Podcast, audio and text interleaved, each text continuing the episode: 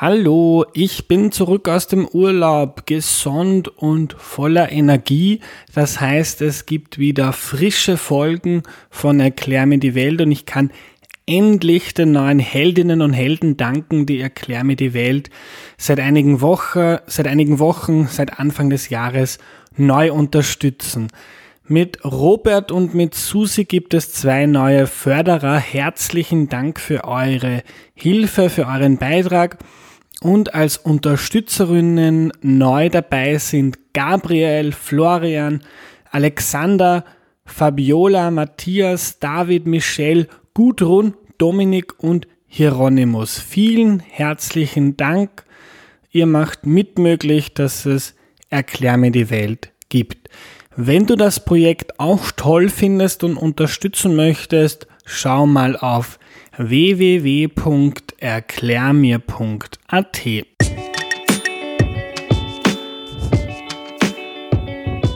Hallo, ich bin der Andreas und das ist Erklär mir die Welt, der Podcast, mit dem du die Welt jede Woche ein bisschen besser verstehen sollst. Heute geht es um die Sterne und was wir eigentlich über die wissen, erklärt uns Ruth Grützbauch. Hallo. Hallo. Liebe Ruth, bevor wir loslegen, stell dich doch bitte noch kurz vor. Ja, hallo, vielen Dank für die Einladung.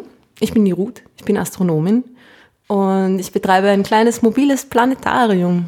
Und ich freue mich sehr, dass ich heute da sein kann und wir über die Sterne reden.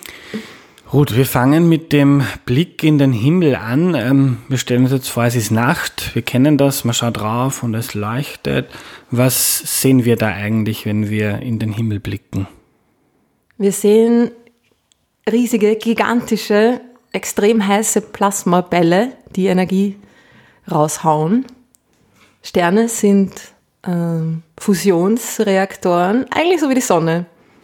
Also jeder kleine funkelnde Punkt da oben am Himmel ist ein riesiger Feuerball wie die Sonne, nur extrem weit von uns entfernt, darum schauen sie so klein aus. Man sieht auch ein paar andere Dinge, Planeten zum Beispiel, den Mond natürlich, die Milchstraße, ein paar Gas- und Staubwolken sieht man auch, aber eigentlich hauptsächlich Feuerbälle. Hm. Und diese Feuerbälle, die Sonne ist ja einer dieser Sterne, mhm. oder? Ähm, was ich so interessant äh, ähm, äh, gefunden habe beim Lesen, die verbrennen sich quasi selbst. Genau. Also Feuerbälle, es ist nicht wirklich jetzt Feuer, wie man es von der Erde kennt. Es brennt eigentlich nicht, weil ja, weil ja Brennen ist ja eine Reaktion mit Sauerstoff.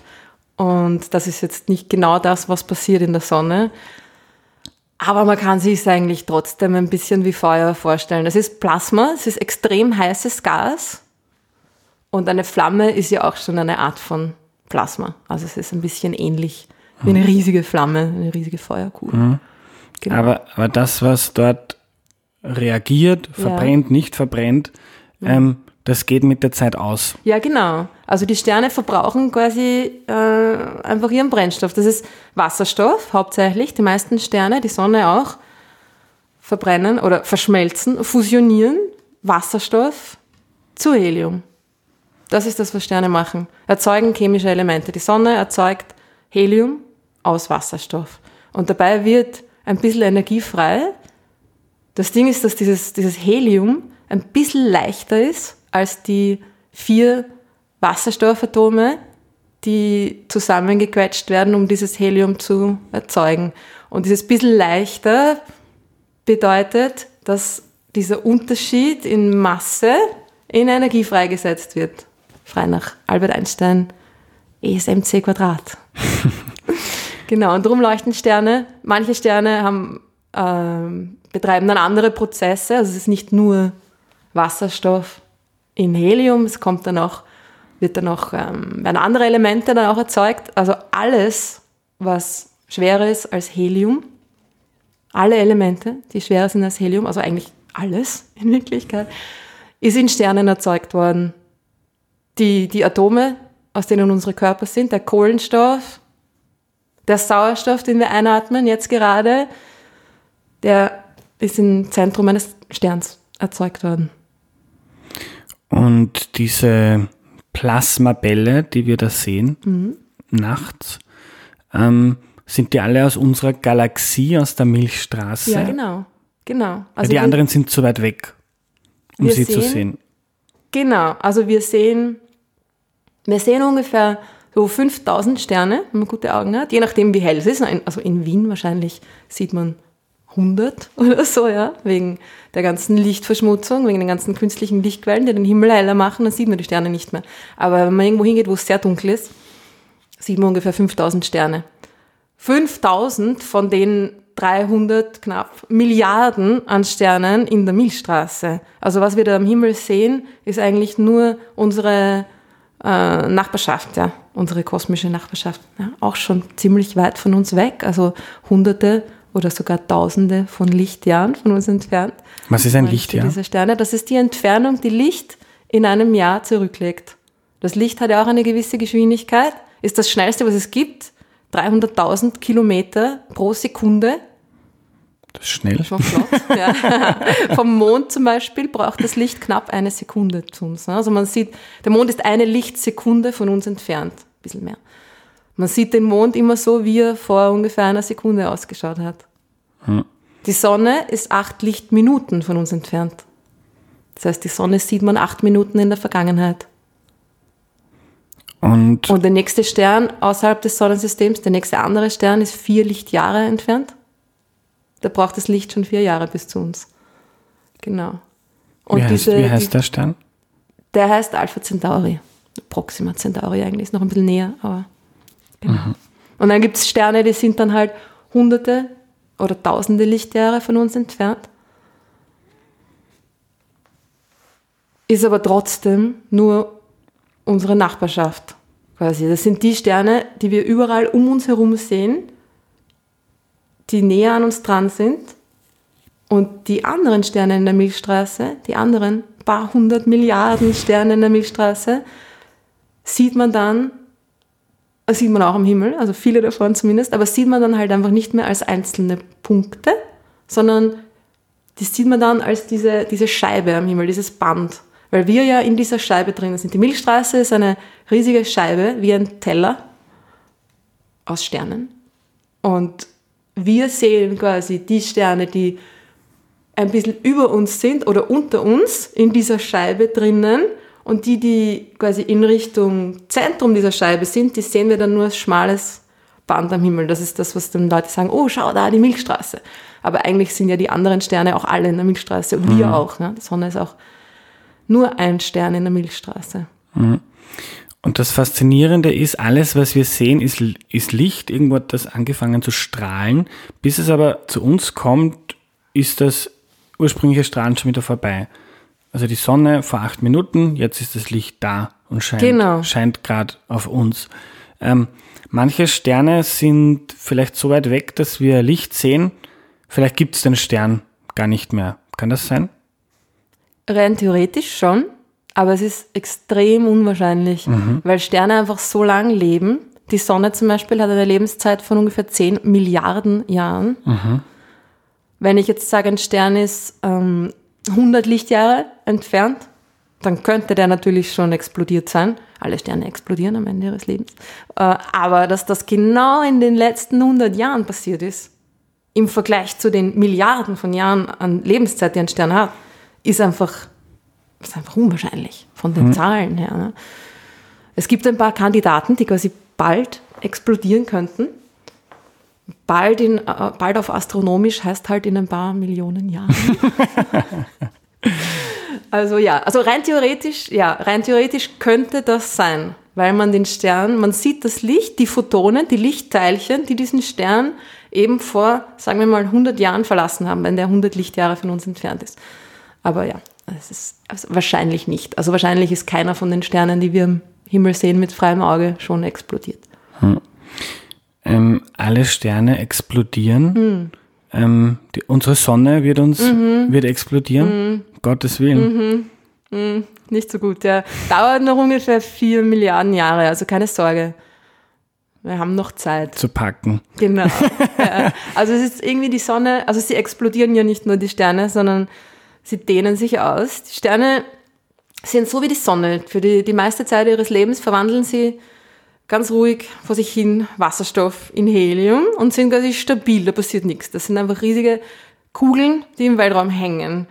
Und dann irgendwann aber ist dieser Wasserstoff dann aufgebraucht, er wird knapper und knapper, ja, und es wird schwieriger, dass die, diese Reaktion stattfindet, weil einfach weniger und weniger von diesem Wasserstoff da ist. Und was passiert ist, dass dann dieser, dieser Druck, der von dieser Kernfusion erzeugt wird, der, die, die drückt ja nach außen durch diese extreme Hitze und Energie, die da entsteht, dass das einfach dann nachlässt.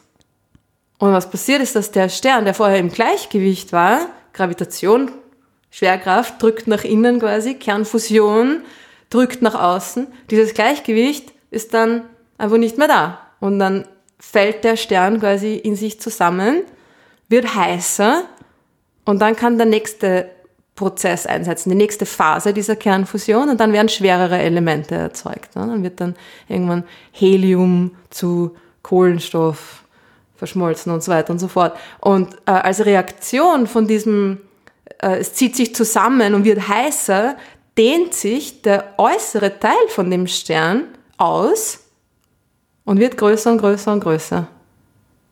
Und das passiert mit der Sonne auch und das fängt dann ungefähr in schon in einer Milliarde Jahre an, dass die Sonne, oder in zwei, dass die Sonne anfängt, sich langsam auszudehnen. Und das ist natürlich auch eine schlechte Nachricht für uns, weil irgendwann einmal wird die Sonne so groß sein wie der Durchmesser der Umlaufbahn der Erde um die Sonne. Und uns wird dann heiß. Ja. die Sonne wird, zuerst wird uns mal heiß, genau. Und ähm, die Erde wird dann früher oder später pulverisiert.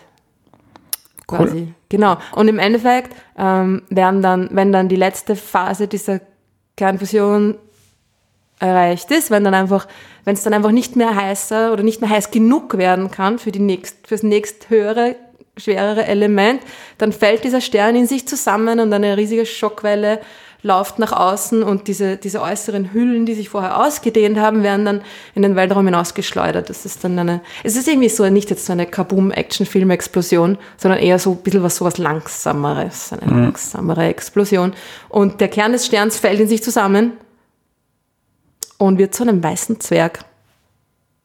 Das ist dann im Fall der Sonne ungefähr so groß wie die Erde, also ungefähr die die halbe Masse, weil die andere Hälfte wurde ja quasi schon in den Weltraum hinausgeschleudert, ähm, zusammengequetscht auf die Größe der Erde. Also im Moment ist die Sonne 100 Mal der Durchmesser der Erde. Eineinhalb Millionen Kilometer. Und nachher wird sie dann ungefähr 10.000 Kilometer groß sein. Und was bleibt dann über? Jetzt ist die Sonne Gas. Was ist das dann? Der, ist das dann? Äh, das ist dann irgendwie eine Art, das nennt man entartete Materie. Das ist dann einfach nicht mehr normale Materie. Es ist einfach, es ist Materie, die extrem eng und dicht zusammengequetscht ist. Es ist dann so, dass dann die, die Atome in einem Zustand sind, in dem sie quasi jetzt hier auf der Erde nicht sein können. Hier auf der Erde gibt es keine Bedingungen, die dazu führen können, dass Atome so nah äh, aneinander sitzen. Ja? Und sie quasi, die stoßen dann einfach wirklich aneinander und dadurch wird quasi die, der Kollaps aufgehalten. Die sind einfach wirklich zusammengepresst. Und so bleibt das dann und kühlt langsam aus. Da passiert dann keine Kernfusion mehr, also da wird keine Energie mehr erzeugt. Es ist sehr heiß, weil es eben zusammengepresst wurde. Wenn man etwas zusammenpresst, wenn die Dichte erhöht wird, wird die Temperatur auch viel höher. Es wird sehr heiß, strahlt diese Wärme noch ab, strahlt diese Hitze ab. Dieser weiße Zwerg strahlt noch, ja, man kann den noch sehen, aber es ist einfach, er kühlt dann einfach langsam aus und wird dünkler und dünkler und dünkler und dünkler. Ja, und das war's dann. Und nennt man diesen Prozess Supernova? Ist das Na, der Begriff? Supernova ist das, was mit den schwereren Sternen passiert. Mhm. Also das sind nur die Sterne, das die Sonne ist quasi ein normaler Stern, so ein durchschnittlicher Stern. Die meisten Sterne sind irgendwie so wie die Sonne oder sogar haben, sind ein bisschen kleiner, ein bisschen weniger Masse als die Sonne. Und es gibt aber auch so Plasmakugeln, die sind noch hundertmal so groß wie die Sonne. Und die explodieren in einer Supernova. Das ist dann, also der Prozess ist ähnlich mit dem Brennstoff geht aus, äh, es fällt in sich zusammen, nächste Phase der Kernfusion, puff, es heizt sich wieder auf, dehnt sich aus. Ne? Das ist, der Prozess ist ähnlich, geht aber viel schneller und am Ende ist diese Explosion viel massiver, viel energiereicher und es zerfetzt quasi den ganzen Stern. Also es ist eine, ein, ein ähnlicher Prozess am Anfang, aber das Ergebnis ist ein ganz ein anderes. Und wenn so ein riesiger Stern in einer Supernova explodiert, bleibt ein schwarzes Loch über. Oder ein Neutronenstern, das ist dann so noch so ein, ein Übergangsding, äh, das quasi noch nicht ganz ein schwarzes Loch ist. Äh, aber so entstehen schwarze Löcher, genau. Und wer mehr über schwarze Löcher erfahren möchte, kann zurückgehen. Es gab schon eine Folge, die ich mit dir gemeinsam über das Universum aufgenommen habe. Da ging es auch um schwarze Löcher. Das hat mich damals schon verwirrt und wir lassen uns jetzt nicht ablenken und verwirren. Und ähm, wir bleiben beim Thema Sterne. Ähm, woher wissen wir das alles? Weil wir tolle Teleskope haben, mit denen wir in den Himmel schauen. Ja, genau. Genau, weil wir tolle Teleskope haben, mit denen wir in den Himmel schauen und weil wir tolle Instrumente haben, die dieses Licht quasi zerlegen und untersuchen. Also alles, was wir wissen, wissen wir von dem Licht, das zu uns kommt. Wir können da ja nicht hinfliegen und nachschauen. Noch nicht. Noch nicht. Naja, noch nicht. Also, das ist so unvorstellbar weit weg, das ganze Zeug. Ja? Ich meine, vier Lichtjahre, der nächste Stern außerhalb des Sonnensystems, da wäre man mit einer Rakete, die wir jetzt zur Verfügung haben, mit den Methoden, mit den Möglichkeiten, die wir jetzt haben, wäre man ungefähr 20.000 Jahre unterwegs. Das ist weit. Muss ich gut überlegen, man, ob man in diese Rakete steigt. und natürlich kann man irgendwie, könnte man sich vorstellen, andere Antriebe und so weiter zu entwickeln. Aber das mit dem Hinfliegen und Nachschauen, das wird noch sehr lange Zeit nicht gehen. Und darum sind wir einfach auf das Licht angewiesen. Aber glücklicherweise steckt ja in dem Licht extrem viel Information drinnen. Und durch die richtigen Instrumente kann man dieses Licht quasi zerlegen und sehr viel über diese Sterne herausfinden. Ich habe in den sozialen Medien angekündigt, dass wir über das Thema Sterne sprechen werden. Eine Frage, die gekommen ist an dich, ist, wenn man ähm, sich das nicht als Profi, aber als Hobby-Astronom oder Astronomin gerne selber geben würde, hast du Tipps für den Kauf eines Teleskops oder? Das ist nicht, nicht so meine Lieblingsfrage. Nein, ich bin keine Amateurastronomin. Es ist auch so, dass man wenn man Astronomie studiert, ja nicht unbedingt durch ein Teleskop schaut. Das ist eigentlich überhaupt nicht Teil des Studiums, mhm. das Beobachten. Das Beobachten mit großen Teleskopen schon, aber da schaut man nicht mehr durch. Da ist irgendwie ein Computer, ein, ein Instrument, ein Detektor angeschlossen äh, und das ist alles quasi ferngesteuert, computergesteuert. Und drum bin ich da mhm. überfragt. Tut mir leid. Kein Problem. Ähm, wenn man an Sterne denkt, dann denkt man oft auch an Sternbilder. Mhm. Manche Menschen sagen, man sieht da den großen Wagen und den großen Bär. Ich habe die noch nie irgendwo gesehen. aber, aber wie funktioniert das mit diesen Sternenbildern? Was hat es damit auf sich? Na, die Sternbilder sind, äh, puh, also ich bin nicht der, der große Fan von Sternbildern, weil die ja nicht jetzt wirklich eine astronomische Relevanz haben. Also schon natürlich eine, eine, eine kulturgeschichtliche, historische Relevanz und sind gut zur Orientierung und Wiedererkennung, Wiedererkennungseffekt. Und das ist natürlich cool, wenn man dann irgendwie den großen Wagen am Himmel findet und sich denkt, wow, der große Wagen, wow, cool. Ja?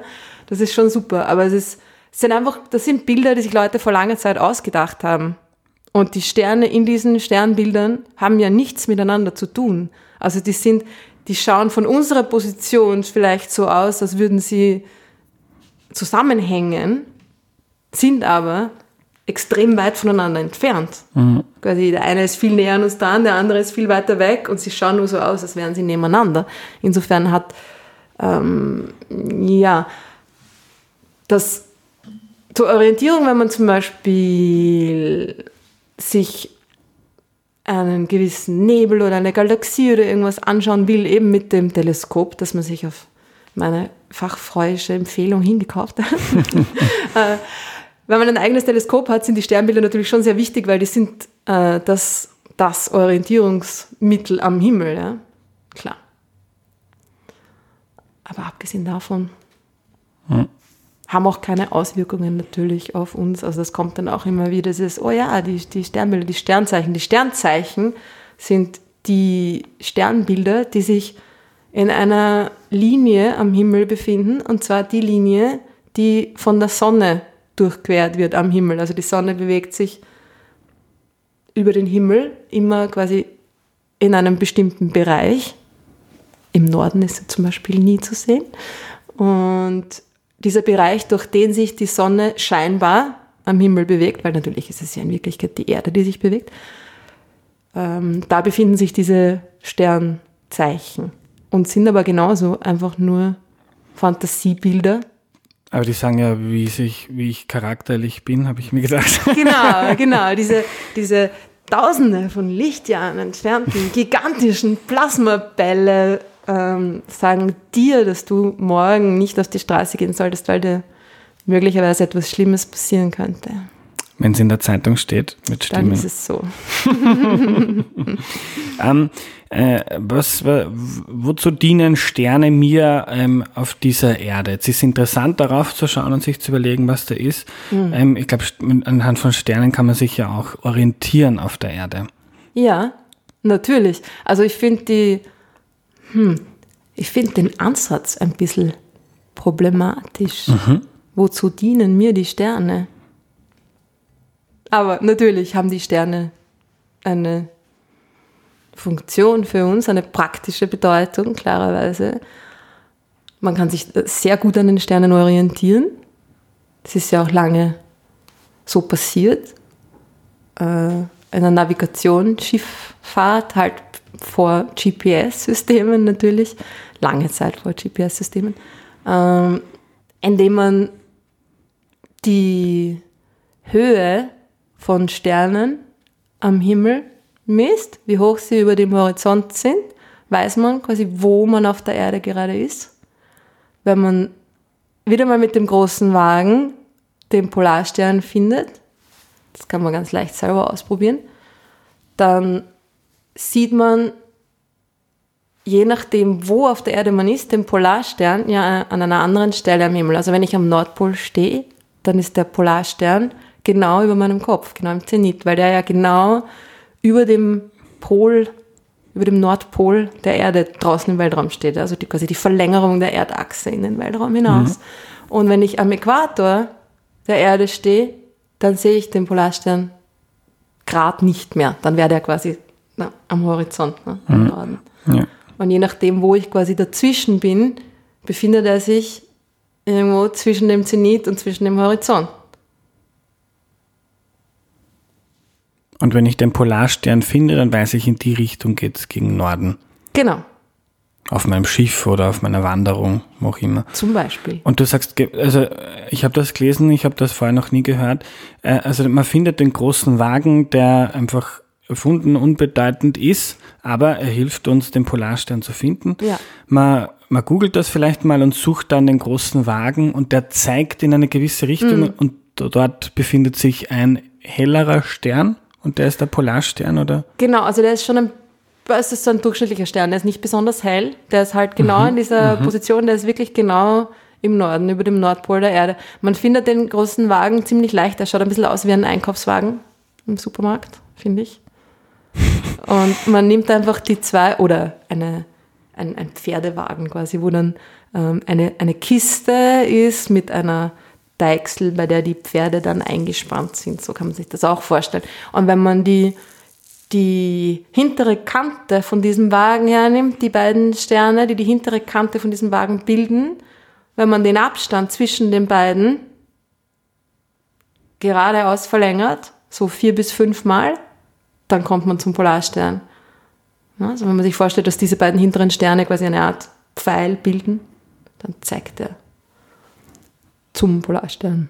Ist aber jetzt schwierig ohne Bild zu erklären. Ja. Wenn man sich das kurz auf einem Bild anschaut, ist es aber, glaube ich, ziemlich klar. Als Schlussfrage, quasi als kleine Zusammenfassung für unsere Hörerinnen und Hörer. Beim nächsten Blick in den Himmel, ähm, worauf kann man achten oder woran kann man denken?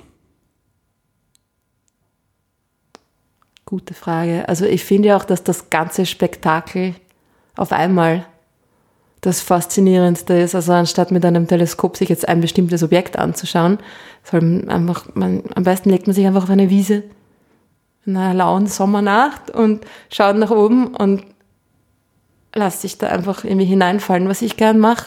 Das funktioniert ganz gut, wenn man ähm, irgendwo ist, wo es sehr, sehr dunkel ist, auf einer Insel zum Beispiel, am Strand, man legt sich auf den Sand, schaut nach oben und stellt sich vor, dass das nicht nach oben geht, sondern nach unten.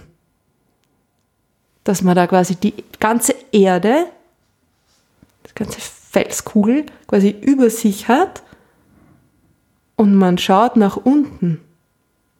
Man stellt sich vor, man würde da jetzt hineinfallen und dann kriegt man sogar, wenn man sich darauf einlässt, ein ziemlich arges Höhenangstgefühl irgendwie.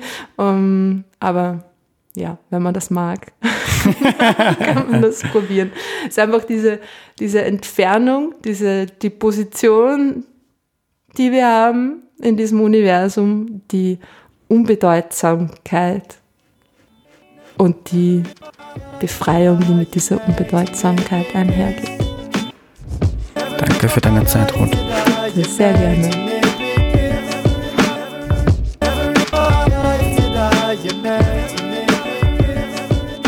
Was nehme ich mir mit? Sterne sind Plasmabälle, äh, extrem heißes Gas. Sie verbrauchen ihren Brennstoff, das ist meistens Wasserstoff. Das wird verschmolzen zu Helium und dabei entstehen chemische Elemente und Energie. Also die Teilchen, die unseren Körper bilden, haben sich bei so einem chemischen Prozess im Zentrum eines Sterns gebildet. Irgendwie eine gruselige Vorstellung. Helium ist leichter als die vier Wasserstoffatome, die zusammengequetscht werden und der Unterschied in der Masse bedeutet, dass Energie freigesetzt wird und darum leuchten Sterne. Wenn man nicht gerade in der Stadt ist, dann kann man bis zu 5000 Sterne im Himmel sehen. Das sind 5000 von etwa 300 Milliarden Sternen, die es allein in unserer Galaxie der Milchstraße gibt. Wir sehen da also nur unsere unsere Nachbarschaft und die ist schon hunderte oder tausende Lichtjahre entfernt. Das war's für heute. Danke an alle, die Erklär mir die Welt auf www.erklärmir.at unterstützen. Bis zum nächsten Mal. Tschüss.